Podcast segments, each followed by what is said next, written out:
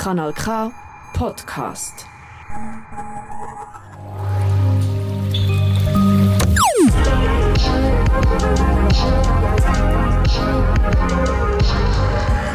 Kanal K. Kanal K. Wir trauen uns ins Bücherlabyrinth. Ein Gast, ein Buch, live. Letzte Woche hat der Bundesrat erste Lockerungen in Bezug zu den Massnahmen wegen Covid-19 bekannt gegeben. Und das Herz von Kunstliebhaber und Kunstliebhaberinnen ist in diesem Moment wahrscheinlich ein bisschen aufgegangen, weil seit letztem Montag dürfen die Museen wieder offen haben. Wer sich über diese Tatsache auch sehr gefreut hat, ist die neue Direktorin von einem der wichtigsten Museen in der Schweiz. Sie ist promovierte Kunsthistorikerin und seit letztem Sommer Direktorin vom Aargauer Kunsthaus. Sie hat mit dem Corona-Jahr 2020 einen ziemlich herausfordernden Start gehabt. Unter anderem über den wird sie mit uns heute reden. Katharina Amann, herzlich willkommen bei «Ein Gast, ein Buch». Danke vielmals, Anne. Was auch wieder offen hat, sind Bibliotheken. Öffentliche Veranstaltungen sind aber auch dort immer noch nicht erlaubt. Wir senden wegen dem auch jetzt die letzte Folge von dieser Staffel «Ein Gast, ein Buch». Nicht wie sonst aus der Stadtbibliothek Aarau, sondern aus dem gemütlichen Foyer hier in, bei Kanal K in der Redaktion. Was heute speziell ist, ist, dass wir ähm, einen Livestream haben. Vor mir stehen drei Kameras. Wer also noch ein Bild zum, zu dem Wort möchte haben, kann jetzt auf die Facebook-Seite von Kanal K oder auch auf die Homepage von Kanal K und uns zwei beim Talk ähm, ja, beobachten, zuschauen.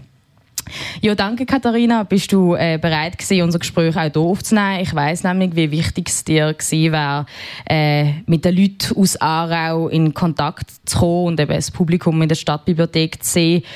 Ich nehme mal an, du hast das zumindest jetzt ein bisschen können, äh, jetzt die Woche, wo, wo, wo das Museum, wo die Museen wieder offen haben. Wie sind die letzten sechs Tage für dich gewesen?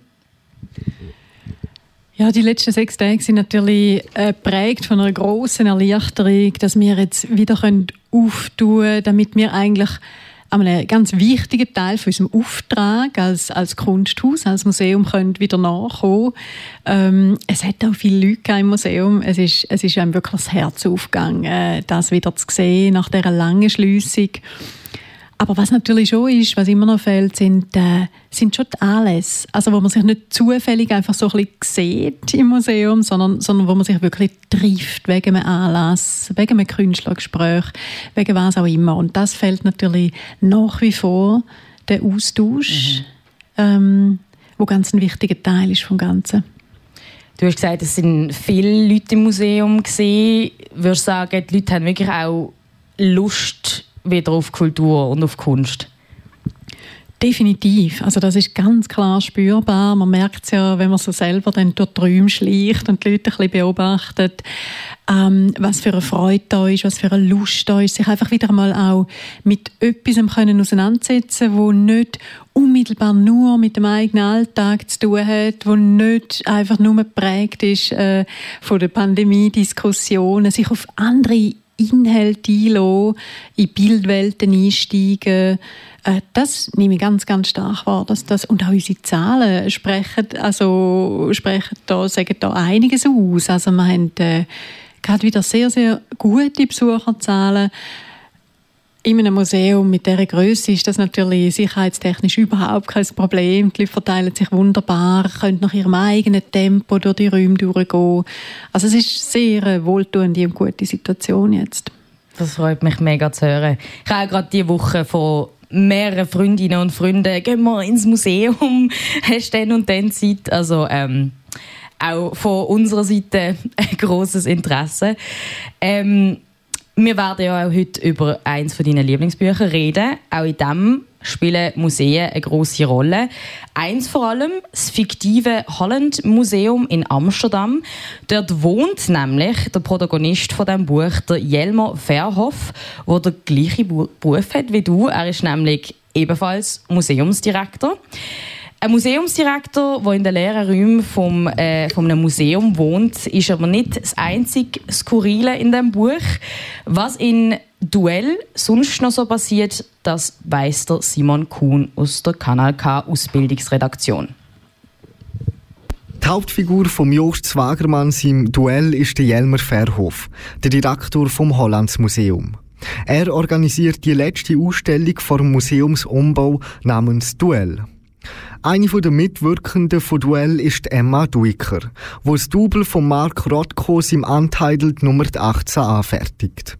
Nachdem die Ausstellung Duell schon wieder vorbei ist, bekommt der Jelmer Verhof plötzlich einen Anruf vom Restaurator Olde Usink. Er hat nämlich festgestellt, dass sie ein gefälschtes Untitled Nummer 18 haben.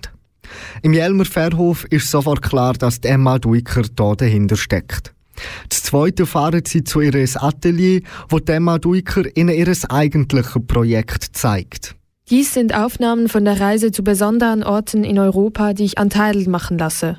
Duell ist zu Ende, aber diese Aktion ist durchaus noch Teil meines Beitrags zu der Ausstellung. Dies hier ist mein Duell. Ich gebe Rotko den Menschen wieder. Der Jelmer Verhof ist leicht beeindruckt von ihrer Idee.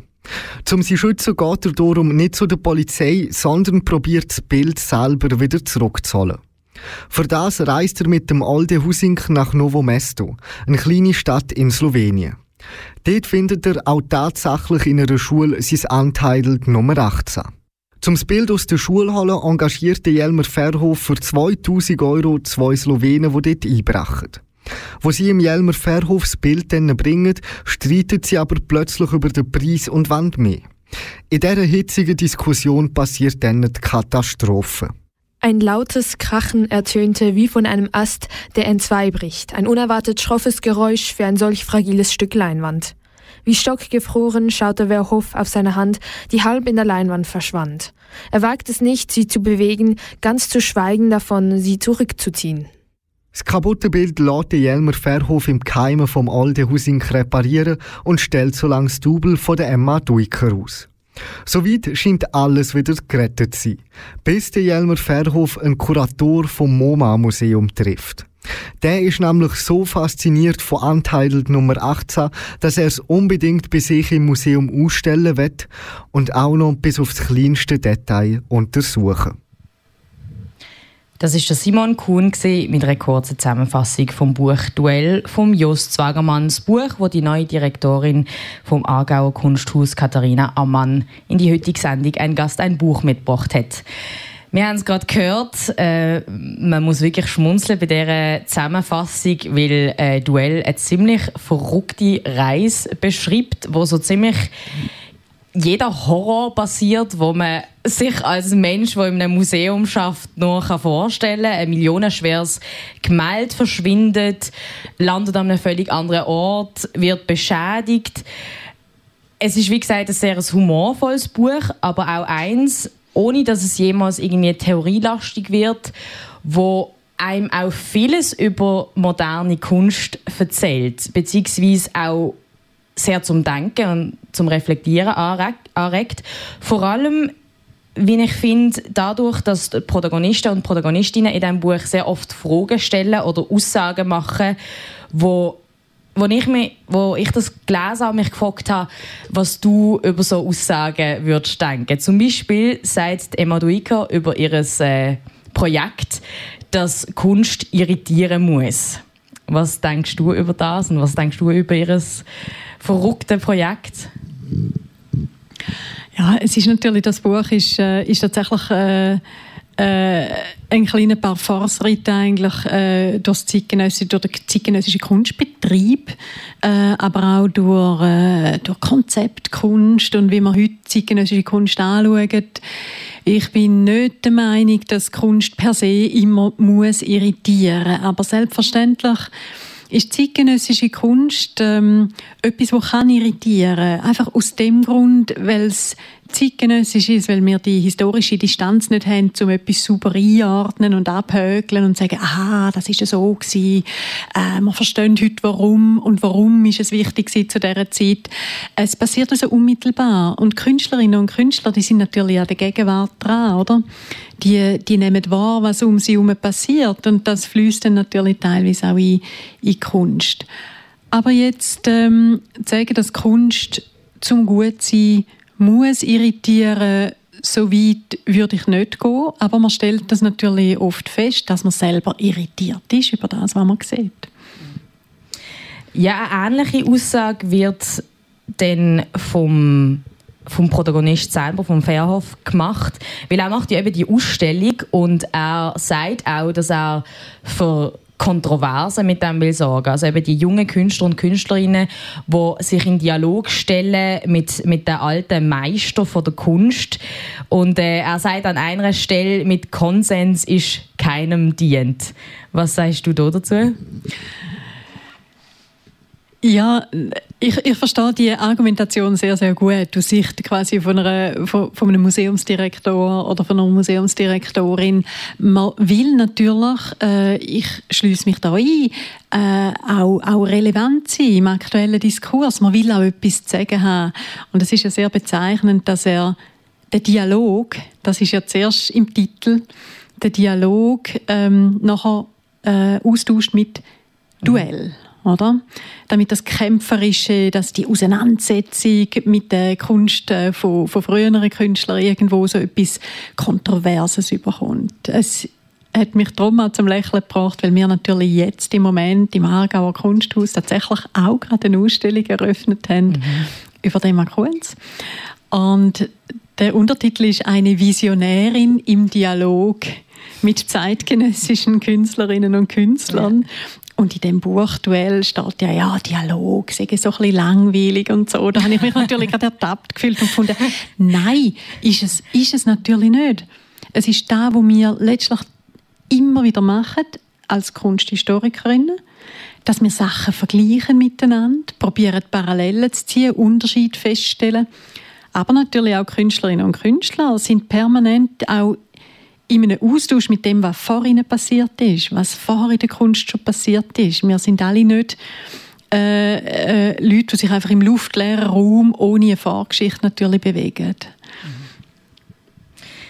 Der Jelmer Verhoff kommt ja auch nicht unbedingt so gut weg an diesen Stellen. Also er wird ja auch als jemand dargestellt, also so habe ich es interpretiert, wo, wo auch unbedingt Aufmerksamkeit will und äh, auch das ja um jeden Preis macht oder je nachdem eben äh, um jeden Preis sein Image äh, will äh, schützen. Ganz am Schluss fragt der Jelmer sich selber, nachdem er eigentlich den Emma zum letzten Mal sieht, wie weit sind, bin ich von ihr entfernt? Was trennt uns? Und das will ich jetzt die fragen. Was trennen die beiden Figuren, die beide im Kunstbetrieb sind, aber beide so weit voneinander entfernt sind wie noch möglich. Was, was genau ist der Graben? Hm, das ist interessant, weil ich würde den Graben gar nicht als so weit weg voneinander letztlich bezeichnen. Also es ist ganz klar, dass ähm, ein Museumsdirektor oder Direktorin ist keine Künstlerin. Also das ist natürlich grundsätzlich ähm, ein großer Unterschied, oder? Also ich bin nicht in dem Sinne die Kreative, das ist die Künstlerin, aber wir sind Teil vom gleichen System. Also, und das, das finde ich ganz wichtig und darum sage ich, der Graben ist vielleicht gar nicht so groß. Wir bedienen natürlich auch beide auf eine Art ein, ein ein gleiches System. Äh, der Direktor der verkörpert die Institution und hat darum ganz andere Gesetzmäßigkeiten als Künstlerin, wo relativ frei kann agieren. Aber auch sie ist natürlich Teil vom System in dem Sinn, dass sie durch die Institution eingeladen wird, teilzunehmen an dieser Ausstellung zum Beispiel und zusagt, teilzunehmen und sich durch das natürlich auch schon gewisse Bedingungen einfach auch, auch ähm, in dem Sinn unterwirft, ist gar nicht das richtige Wort, aber darauf einsteigt, oder? Mhm.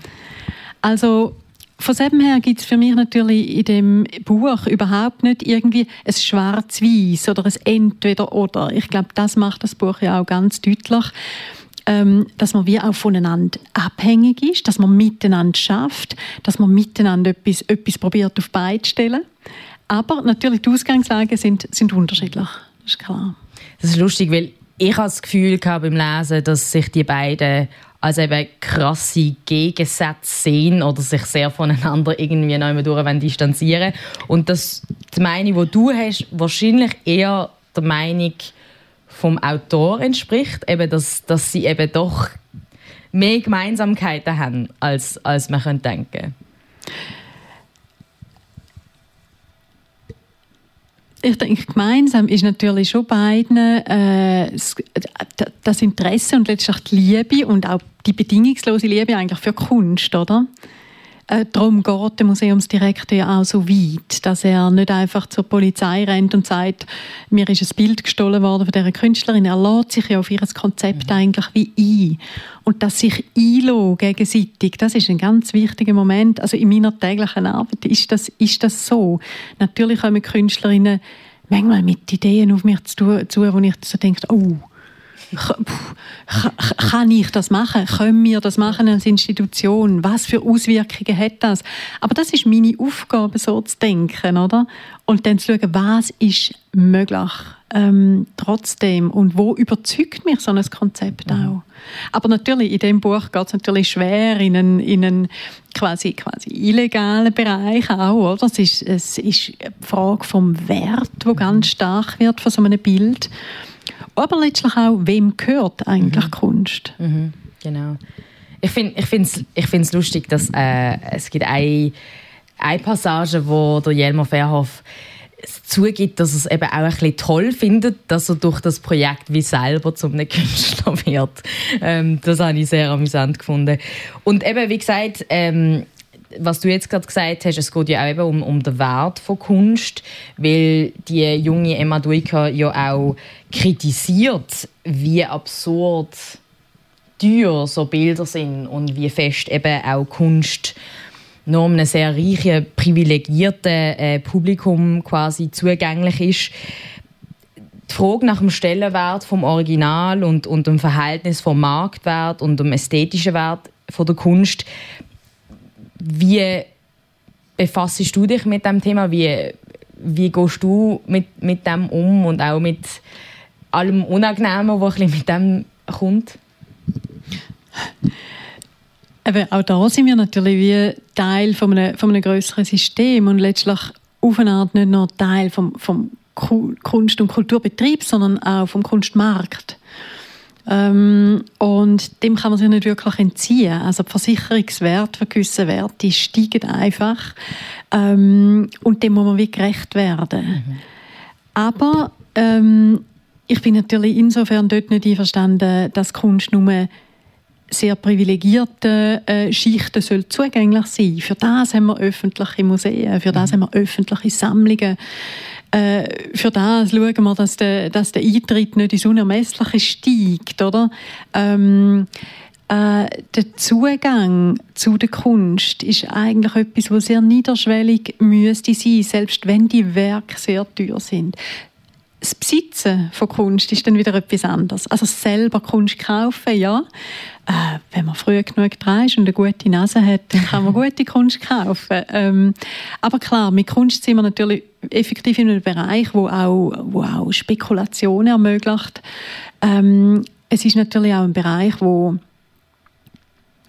wo es nicht um den materiellen Wert in dem Sinn geht, sondern um einen immateriellen Wert. Ähm, um die Frage eben vom, vom Original. Das gibt es vielleicht nur einmal, das Werk. Ähm, es ist sehr selten, es ist ganz ein besonderes Werk und darum steigt es ähm, einfach auch in der monetären ähm, Beurteilung. Also es ist, es ist ein sehr komplexes System, wo wir uns drin bewegen. Und trotzdem, und das finde ich ganz wichtig in dem Buch, ähm, kann man der Kunst auch ganz äh, unvoreingenommen begegnen. Sich einfach vis à von dem Mark Rothko stellen und, und ähm, das wirken lassen. Und das finde ich auch einen schönen Moment, weil das passiert doch auch immer wieder in dem Buch. Es mhm. ist nicht nur äh, reine Frage von Status und Bedeutung, sondern, sondern Kunst anschauen, beeindruckt sein, sich darauf einlassen. Es gibt die Passagen da drin und die haben mich recht berührt auch. Ja, mich auch. Also, dass es dann wirklich dann wieder um die Kunst an sich geht und dass äh, der Jelmer Verhoff, ich glaube, wo er dann dort in der Schule steht, wo genau. das Bild anentführt worden ist, äh, sich bewusst wird, wie schön es eben ist, dass das Bild an so einem Ort äh, anzuschauen. Emma Duiker sagt ja eben, dass sie möchte Kunst befreien ähm, quasi aus der aus den Klauen der Museen. Ähm, das finde ich auch sehr cool. Ähm, wir werden sicher auch noch über, äh, über diesen Aspekt reden, eben, wer soll Kunst sehen, wie macht man Kunst zugänglich. Ich möchte jetzt aber eine kurze Musikpause machen. Du hast mir nämlich für heute Musik gewünscht äh, von einer Band, die aus der gleichen Stadt kommt, wie das Buch spielt, nämlich Amsterdam. Nitz mit In the Dutch Mountains gehen wir jetzt also nicht nur literarisch, sondern auch musikalisch in die Niederlande. Das sind Nitz mit Dutch Mountains.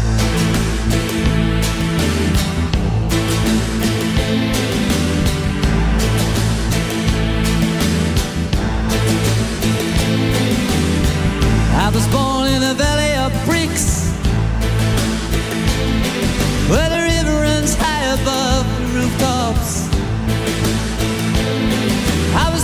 for the cars coming home late at night the Dutch mountains.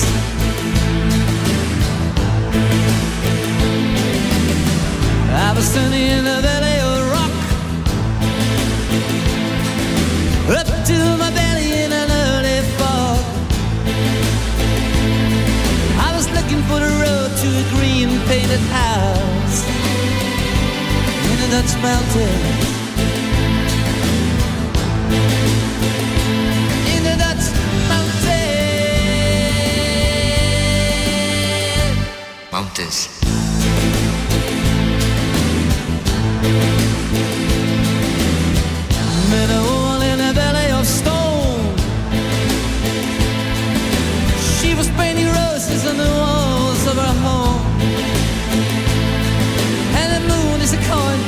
With the the queen of the Dutch mountains. In the Dutch mountains.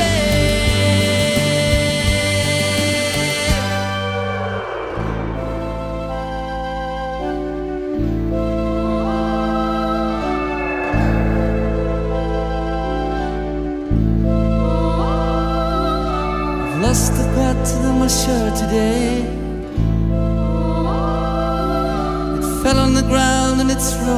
Away.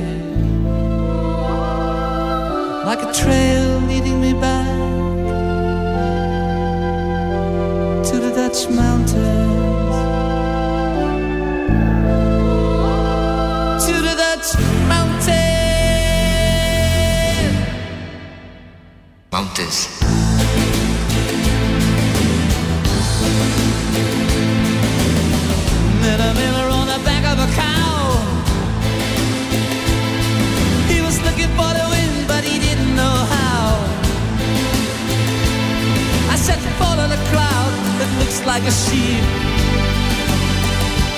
in the Dutch mountains. In the Dutch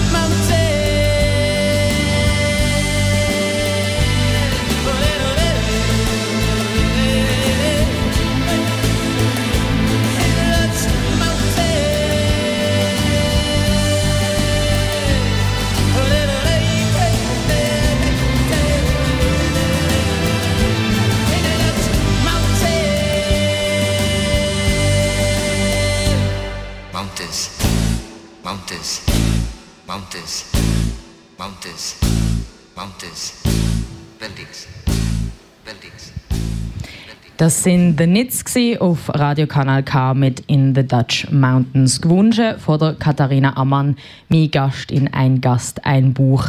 Du hast jetzt gerade vorher verraten, das ist so bisschen deine Zeit, die das repräsentiert, das Lied. Ich habe so gedacht, das hast du gewünscht, weil das so perfekt zum Buch passt, weil das Buch äh, du Duell von Jost Zwagermann, wo wir gerade besprechen, ja in Amsterdam spielt. Aber hast du auch noch einen persönlichen Bezug zu dem Lied?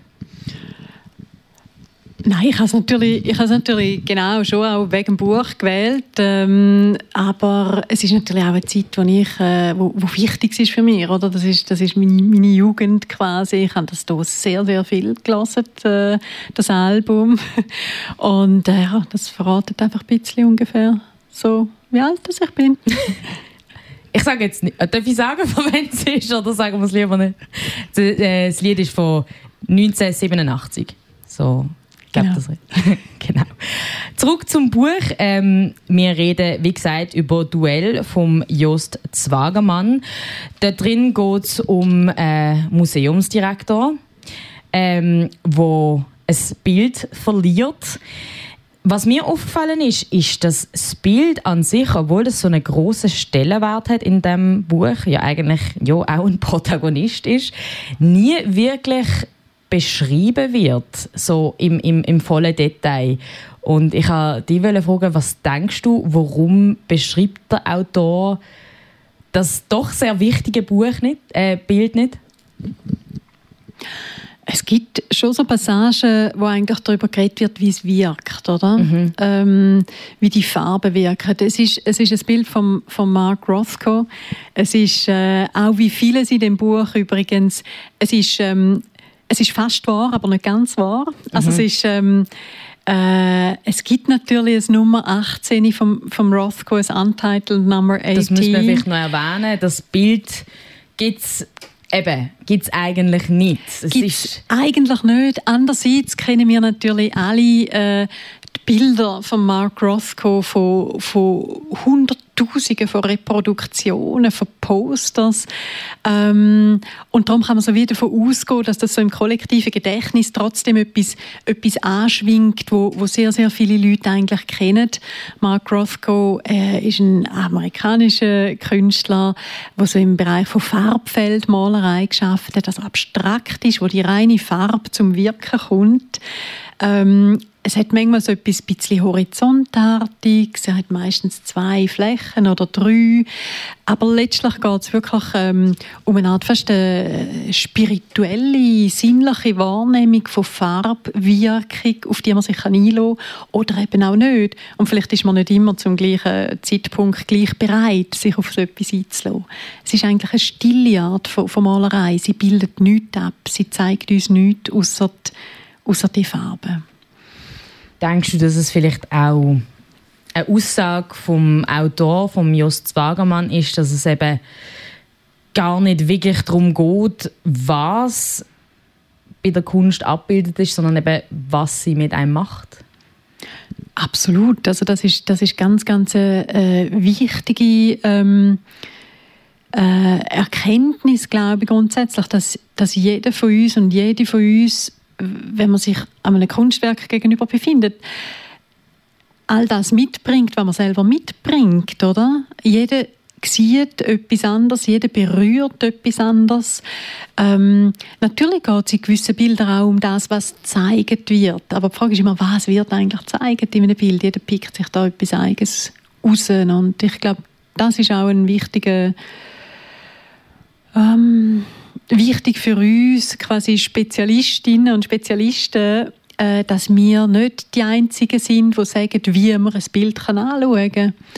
Also im Bereich der Kunstvermittlung geht es ganz stark darum, äh, Besucherinnen und Besucher äh, auch, auch zu befähigen und ihnen, ihnen einfach zu sagen, schaut, schaut doch mal selber, oder? Mhm bevor wir dann kommen mit Fakten und Daten und möglichen Interpretationen. Es ist, es ist wirklich eine große Freiheit, letztlich auch, wo drin liegt, ähm, sich, sich mit Kunst zu beschäftigen. Ich finde es sehr spannend, dass es ähm, das Buchduell als eine Satire gesehen wird und auch ein bisschen als eine Kritik am Kunstbetrieb und gleichzeitig ähm, lehrt es uns eben eigentlich sehr fest, eben, was eigentlich wichtig ist in der Kunst ohne irgendwie einem eine Meinung aufzuoktroyieren. Also das, das finde ich, ist etwas sehr beeindruckend, was, was da eben der Autor Jost Wagermann leistet. Wir haben es jetzt vorher schon ein bisschen darüber gehabt, ähm, mit den beiden Hauptfiguren, der jungen, subversive, rebellischen Künstlerin Emma Duiker und dem älteren, beziehungsweise eigentlich noch jungen Museumsdirektor Jelmer Wehrhoff, haben wir zwar so eben zwei Gegenpole oder eben vielleicht doch nicht ganz Gegenpol aus der Kunstwelt. In wem siehst du dich mehr? In der jungen Emma Duiker oder im Jelmer Wehrhoff? Ja, ich, ich fürchte, ich tue mich ganz schwer identifizieren mit dem, mit dem Museumsdirektor natürlich. Ich kenne die Themen, die bei ihm so aufkommen, natürlich, natürlich nur zu gut, oder?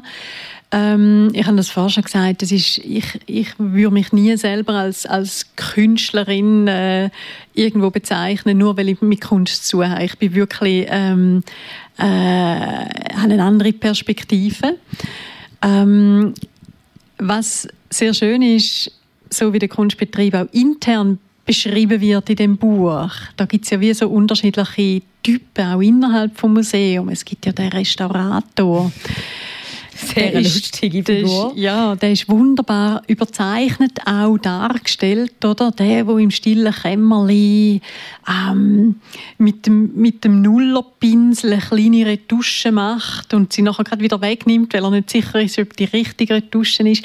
Das ist natürlich, auch wenn sie so überzeichnet beschrieben wird, ist natürlich das auch eine große Hommage an das, an das fachliche Know-how, wo, wo so Restauratoren in Bezug aufs Machen, auf, auf, auf, auf, auf, ähm, auf ähm, die Substanz von so einem Bild irgendwie auch ähm, jetzt haben den Vater verloren.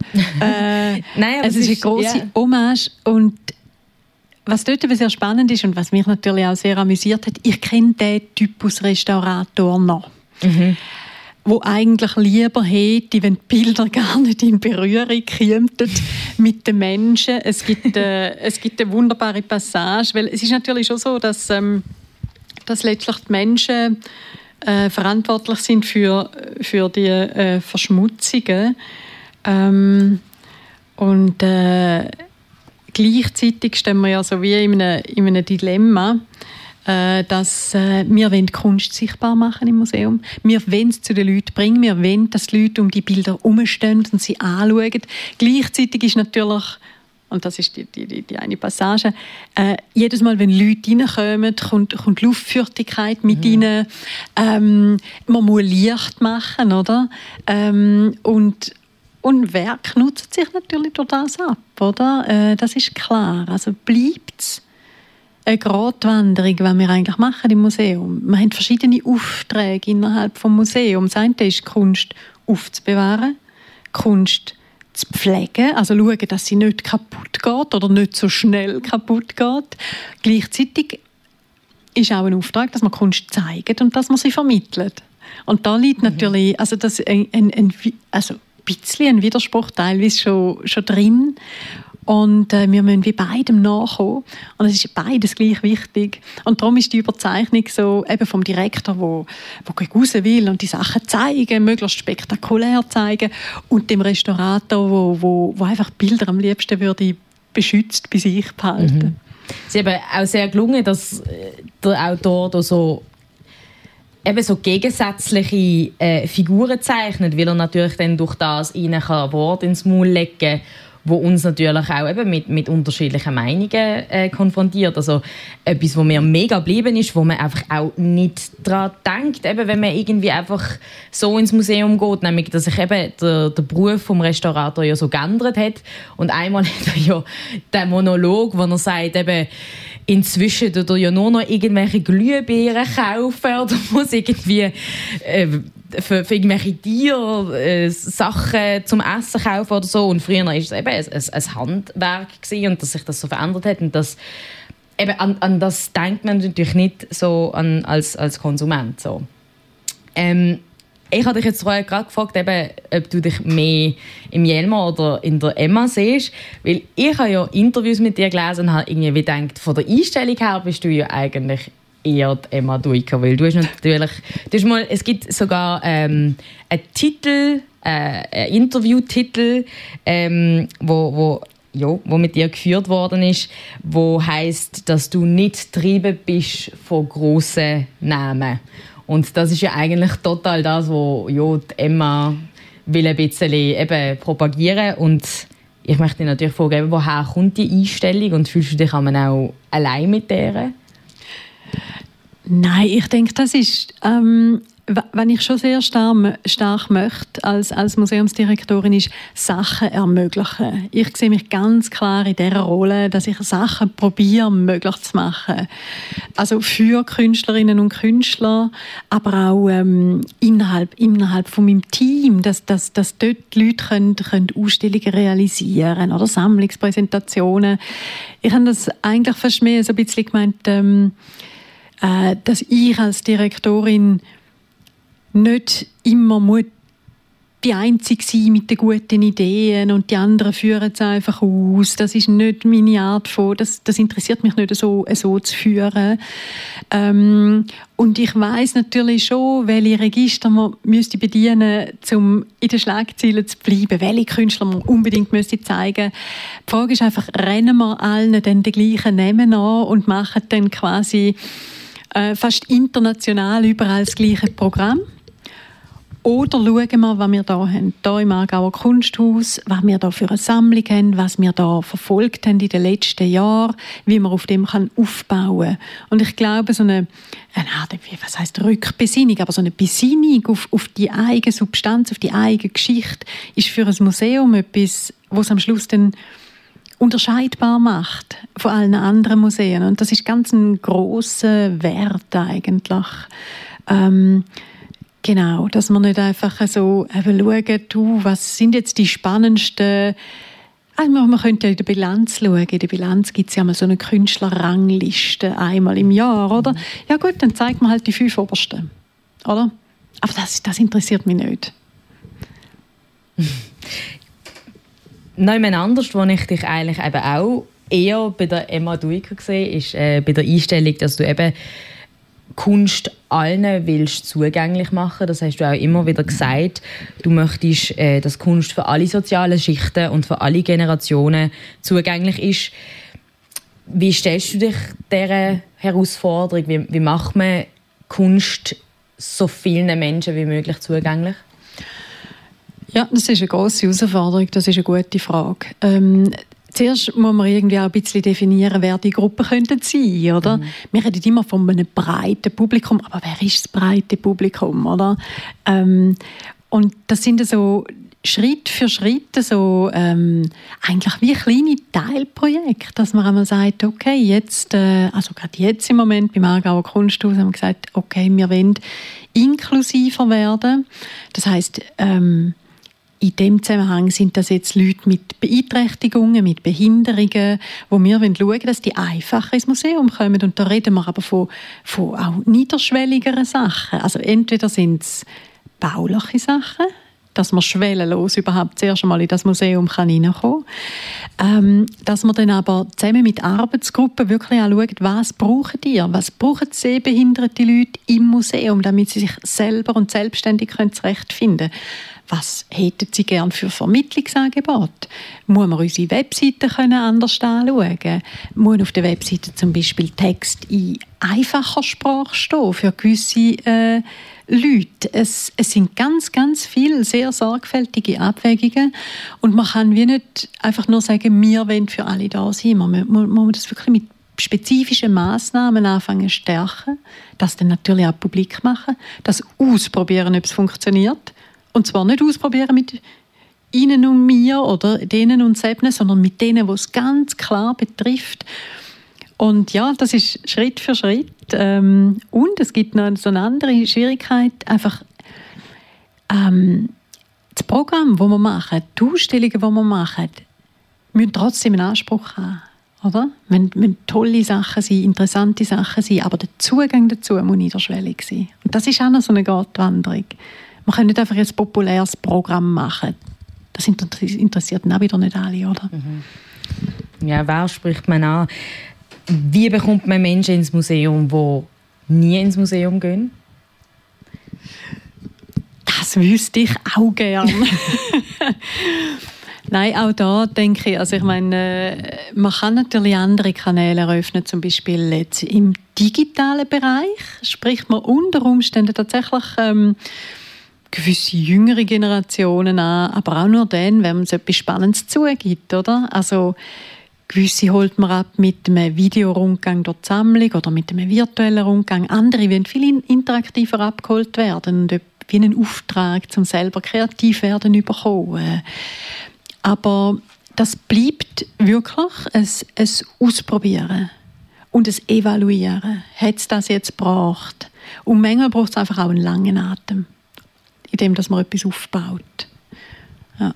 Es hat eine interessante Passage, ähm, äh, auch in dem, in dem Buch, ähm, dass man will ein Kunstlaboratorium sein oder nicht einfach ein verstaubtes Museum, wo ein paar Sachen hängen, sondern ein Kunstlaboratorium.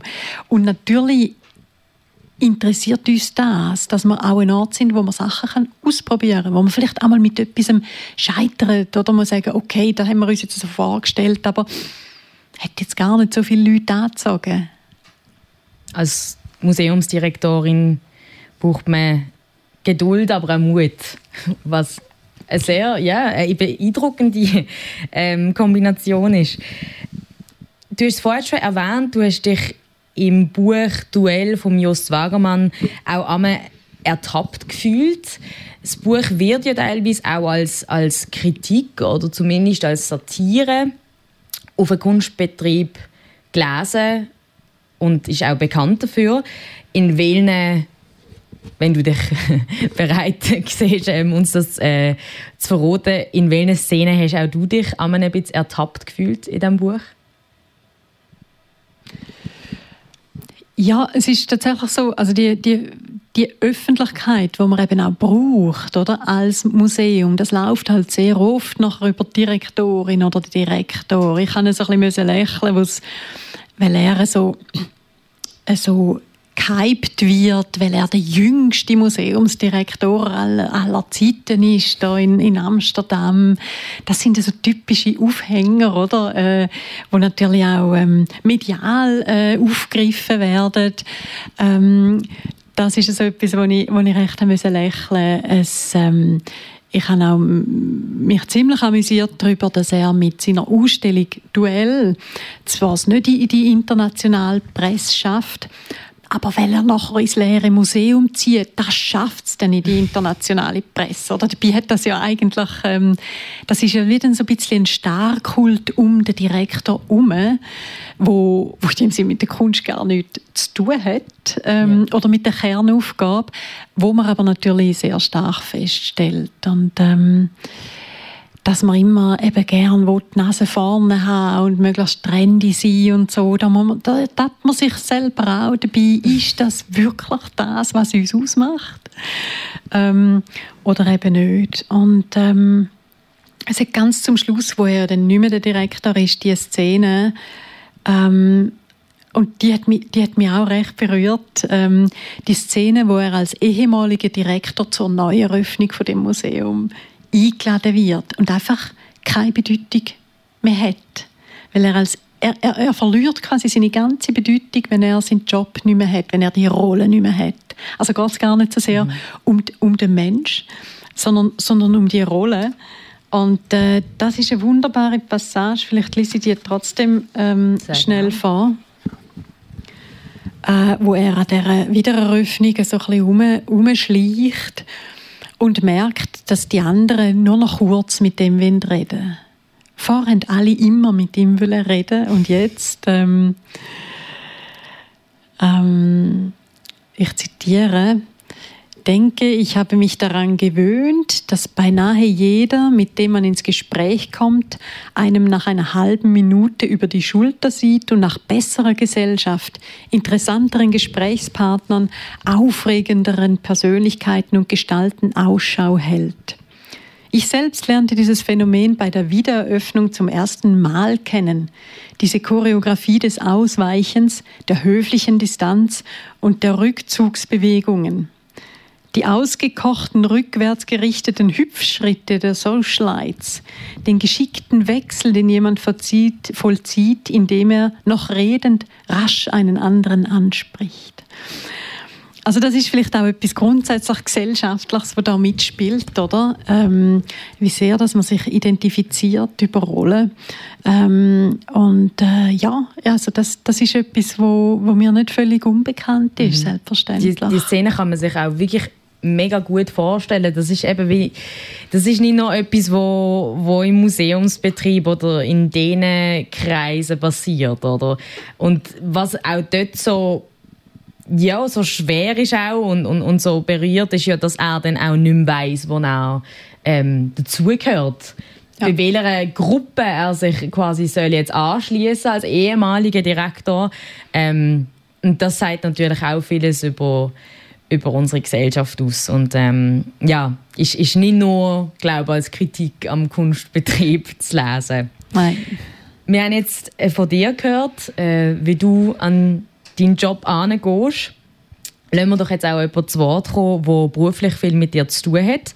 Der Simon Kuhn hat nämlich mit jemandem geredet, der dich zumindest von der professionellen Seite aus sehr gut kennt und auch sehr schätzt. Die Katharina Ammann ist seit Ende 2020 die neue Direktorin vom Aargauer Kunsthaus. Laut dem Georg Matter, dem Leiter der Abteilung Kultur im Kanton Aargau, hat sie aber noch eine andere Funktion wo sie die Stelle antreten hat im letzten Sommer 2020, ist sie eigentlich nicht als Kunsthausdirektorin gekommen, sondern eigentlich als Krisenmanagerin. Der Titel Krisenmanagerin, der Georg Matter der Katharina Ammann gibt, trifft ziemlich gut.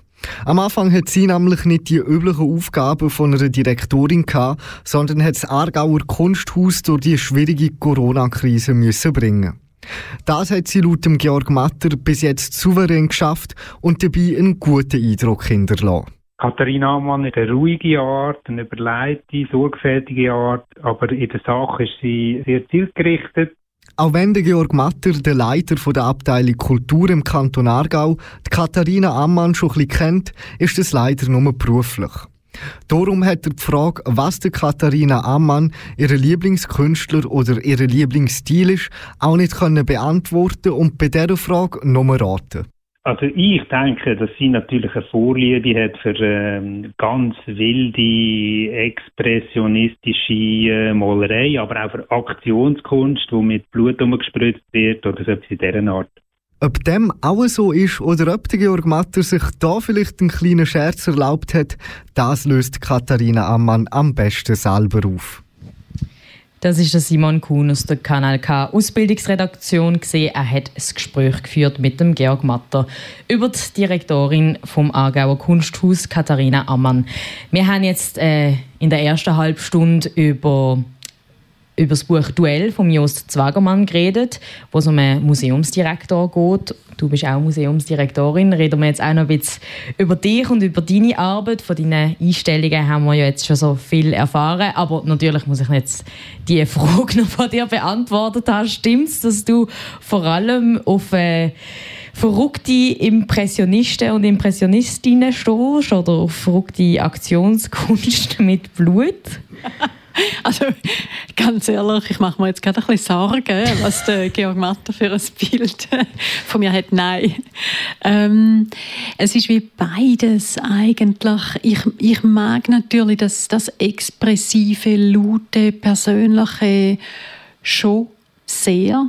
Äh, aber ich bin auch jemand, wo, wo, wo stille Formen sehr, sehr schätzt, wo eine kleine Zeichnung ähm, ein ruhiges Bild. Ähm, ich, ich würde das wie nicht gegeneinander ausspielen. Es kommt immer sehr stark auf den Kontext an. Ähm, und auch wenn man sich natürlich, und das kommt ja übrigens in dem Buch auch sehr schön zum Tragen, ähm, die stille Kunst von der, von der Emma steht in einem großen Gegensatz zu den anderen Künstlerinnen und Künstlern, die ähm, wo da drin vorkommen in dieser Ausstellung, wo Duell heißt. Äh, und dort tätscht es und klopft und ist laut und, ähm, und an ihr gehen die meisten Besucherinnen und Besucher fast achtlos vorbei, weil es einfach ganz äh, ein stilles, ruhiges Bild ist. Und also ich muss sagen, das eine wäre nichts ohne das andere. Also ich glaube, die ganze Bandbreite von der Kunst ist, ist, ist so, äh, so divers, dass es für mich also nicht, nicht wirklich möglich ist, zu sagen, ich, ich mag nur das oder habe eine klare Präferenz für abstrakten Expressionismus oder die junge, die, die neue Wilde in den 80er Jahren. Also das wäre wär mir sehr zu kurz gegriffen. Ja. Der Georg Matte hat äh, über dich selber auch gesagt, dass du eine ruhige Art hast und dass du äh, ja, durch die Krise mit äh, sehr viel Geduld ähm, ja, eigentlich so rausgeführt hast. Wie hast du das geschafft, gerade als erstes eigentlich so eine große Herausforderung von der Corona-Krise, von den Schließungen auch. Ähm, wie, wie hast du dort Ruhe bewahren? Also ich denke, in dem Zusammenhang hat es natürlich, natürlich wirklich geholfen, dass das Team vom Aargauer Kunsthaus einfach ein großartiges Team ist. Also das ist ja nicht etwas, wo man einfach allein schafft. Das muss man ganz klar sagen. Äh, danke vielmals, Georg. Aber ähm, da ist man natürlich abhängig von den Leuten, mit denen man zusammen schafft und die haben äh, sehr eigenverantwortlich ähm, äh, letztlich das einfach auch abpackt. Ähm, was wir alle haben müssen lernen und ich glaube, das ist eine große Herausforderung ist schon mit der Planungsunsicherheit umzugehen. Also das, das geht natürlich weit über das Museum aus, aber ein Museum ist tendenziell ein Ort, wo man einige Jahre im Voraus jeweils Programm schon am machen ist für drei oder vier Jahre später. Ähm, und das ist etwas, was wir haben müssen lernen dass, dass, dass jetzt einfach ein bisschen dieser Unsicherheit einmal abwarten und darauf warten, was passiert und dann reagieren. Und das ist natürlich ein rechter Dampfer, wo man da, wo man da am Laufen hat, oder? Mit, mit so einem grossen Kunsthaus. Ähm, das hat uns alle, alle herausgefordert und tut es natürlich noch. Also das ist, das ist ja nicht vorbei, aber es ist vielleicht eine der grossen Erfahrungen, die wir gemacht haben, dass ähm, wir auch fähig sind, auf kurzfristiger zu reagieren, dass wir nicht alles können auffangen dass wir auf gewisse Sachen muss verzichten in dieser Zeit äh, und unsere Pläne nicht einfach eins zu eins können durchführen können. Wichtige Erkenntnis. 2020 ist es, wie gesagt, sehr herausforderndes äh, Jahr vor allem für Kunst- und Kulturschaffende. Hat es jetzt in, dem, in der kurzen Zeit, wo du im Kunsthaus warst, trotzdem irgendein Highlight geben? Ja, tatsächlich. Äh, wir haben können, äh, im September äh, die Ausstellung Julien Charrière eröffnen. Das ist eine ausgesprochen auch technisch sehr, sehr aufwendige, sehr, sehr äh, ja, äh, grosse Ausstellung in dem Sinn. Ähm, und da hat eine Form von Eröffnung stattgefunden, wenn auch ohne Reden und mit äh, äh, platzmäßig eingeschränkt. Ähm, aber das ist so ein Moment, der fast normal war. Und äh, von dem her ist das auch ein Highlight gewesen. Und für mich persönlich ein Highlight war auch, gewesen, dass ich die Auswahl habe kuratieren konnte wo dann auch recht lang gelaufen ist, die Jahresausstellung der Aargauer Künstlerinnen und Künstler. Ähm, das ist für mich so doch ein bisschen Eintauchen in das, was da passiert. Ähm, lokal passiert, vor Ort passiert. Da habe ich Künstlerinnen und Künstler kennenlernen Und das hat so ein bisschen einen Vorgeschmack gegeben auf, auf das, was ich hoffe, wird kommen und hoffentlich bald kommen. Apropos, das, was wird kommen, du hast verraten, dass es im Herbst 21 eine Ausstellung soll geben soll, die Auswirkungen von der Corona-Krise soll ähm, beleuchten auf, auf unsere Gesellschaft. Was für Veränderungen hast du können beobachten und welche findest du würde sich gerade zum künstlerisch umsetzen äh, sehr eignen und für eine Ausstellung? Ja, ich bin mir nicht ganz sicher, ob wirklich Künstlerinnen und Künstler so äh, illustrativ unterwegs sind, dass sie, dass sie jetzt die Auswirkungen auf die Gesellschaft in dem Sinn ähm, abbilden in ihren Werk. Äh, ich glaube, die Fragestellung ist, ist eher eine andere, die geht mehr in die Richtung, ähm, äh, was ist Kunst eigentlich in so einer Zeit? Was bedeutet uns Kultur in, in so einer Zeit von einer Pandemie? Kann man sie einfach abschalten? Kann man einfach aufhören damit? Fehlt uns denn etwas? Ähm, und wie gehen wir miteinander grundsätzlich um? Und äh, die Ausstellung, die wir für den Herbst geplant haben, die heißt Art as Connection. Also es ist auch ein Fragezeichen, oder? Verbindet uns Kunst und Kultur? Ähm, ist das ein, quasi ein Kit gesellschaftlich, etwas, was wir, was wir brauchen? Und was jetzt eigentlich entsteht, ist, ist mehr ein Experiment. Wir haben Künstlerinnen und Künstler eingeladen, aber in einer größtmöglichen Offenheit. Vielleicht auch aus dem Gedanken heraus, dass nicht einfach ich eine Idee habe und mir nachher die Künstler zusammensuche, die das dann irgendwie illustrieren, sondern schauen, was entsteht, wenn man sich miteinander an den Tisch setzt und sagt, hey, was machen wir jetzt mit dem? Es ist sehr ein offenes Format und wir werden dann sehen, wie es rauskommt. Aber ich denke, wenn die Krise bei mir etwas bewirkt hat, dann ist es schon auch das, dass man mit vielleicht einer anderen Offenheit ähm, gewisse Sachen auch angeht. Es haben sicher sehr viele Reflexionen stattgefunden in, in dieser Welt, wo, wo sich äh, ja, für sehr viel Kunst natürlich äh, eignet. Wir haben jetzt noch Zeit für ein Lied. Eins, das du dir äh, auch gewünscht hast, möchte ich jetzt natürlich auch noch spielen zum Ende dieser Stunde. Lullaby of Birdland von der Ella Fitzgerald. Warum das Lied? Uh, ja, Lullaby of Birdland, es ist... Uh, ich ähm, bin auch noch so ein bisschen musikalisch unterwegs, aber wirklich also, äh, sehr nebenbei. Ähm, ich habe lange klassischen Gesang gemacht und bin dann vor einigen Jahren zum Jazz umgeschwenkt. Ähm, Jazz, wo sehr viel offener natürlich ist, sehr viel experimenteller, wo man sehr viel mehr anfangen muss spielen äh, mit der eigenen Stimme, äh, mit der Musik, mit den anderen und das ist etwas, was mir wirklich sehr viel Spaß macht äh, auf dem äh, naja, laienhaften Niveau, wo ich das betreibe. Und Ella Fitzgerald ist natürlich, ist natürlich eine von den ganz Großen und der Schwung in dem Stück, das ist einfach etwas, was ich mir für die nächste Zeit auch will, ähm, beibehalten Sehr schön. Ja, ich habe mich gefreut, äh, als ich den Titel gelesen habe auf deiner Musikwunschliste. Los wir also noch zum Ende dieser Sendung ein Gast, ein Buch, Ella Fitzgerald.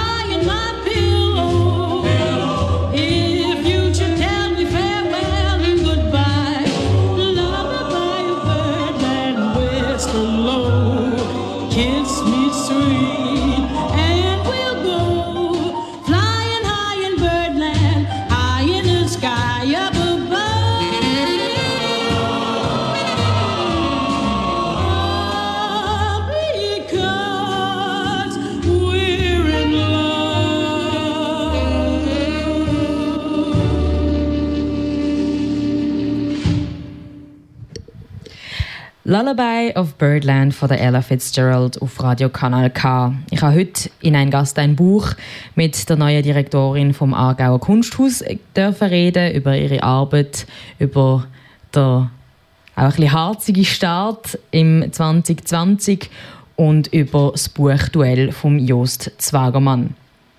Katharina, über dich ist bekannt, dass du auch schon als kleines Mädchen viel Zeit in Museen und in Ateliers verbracht hast, weil dein Vater nämlich selber Künstler war. Schlussendlich hast du aber dann Kunstgeschichte studiert, bist äh, Kunsthistorikerin geworden, hast dann in unterschiedlichen Museen in der Schweiz, aber auch im Ausland geschafft. Warum hat es dich selber eher die theoretische Ecke getrieben?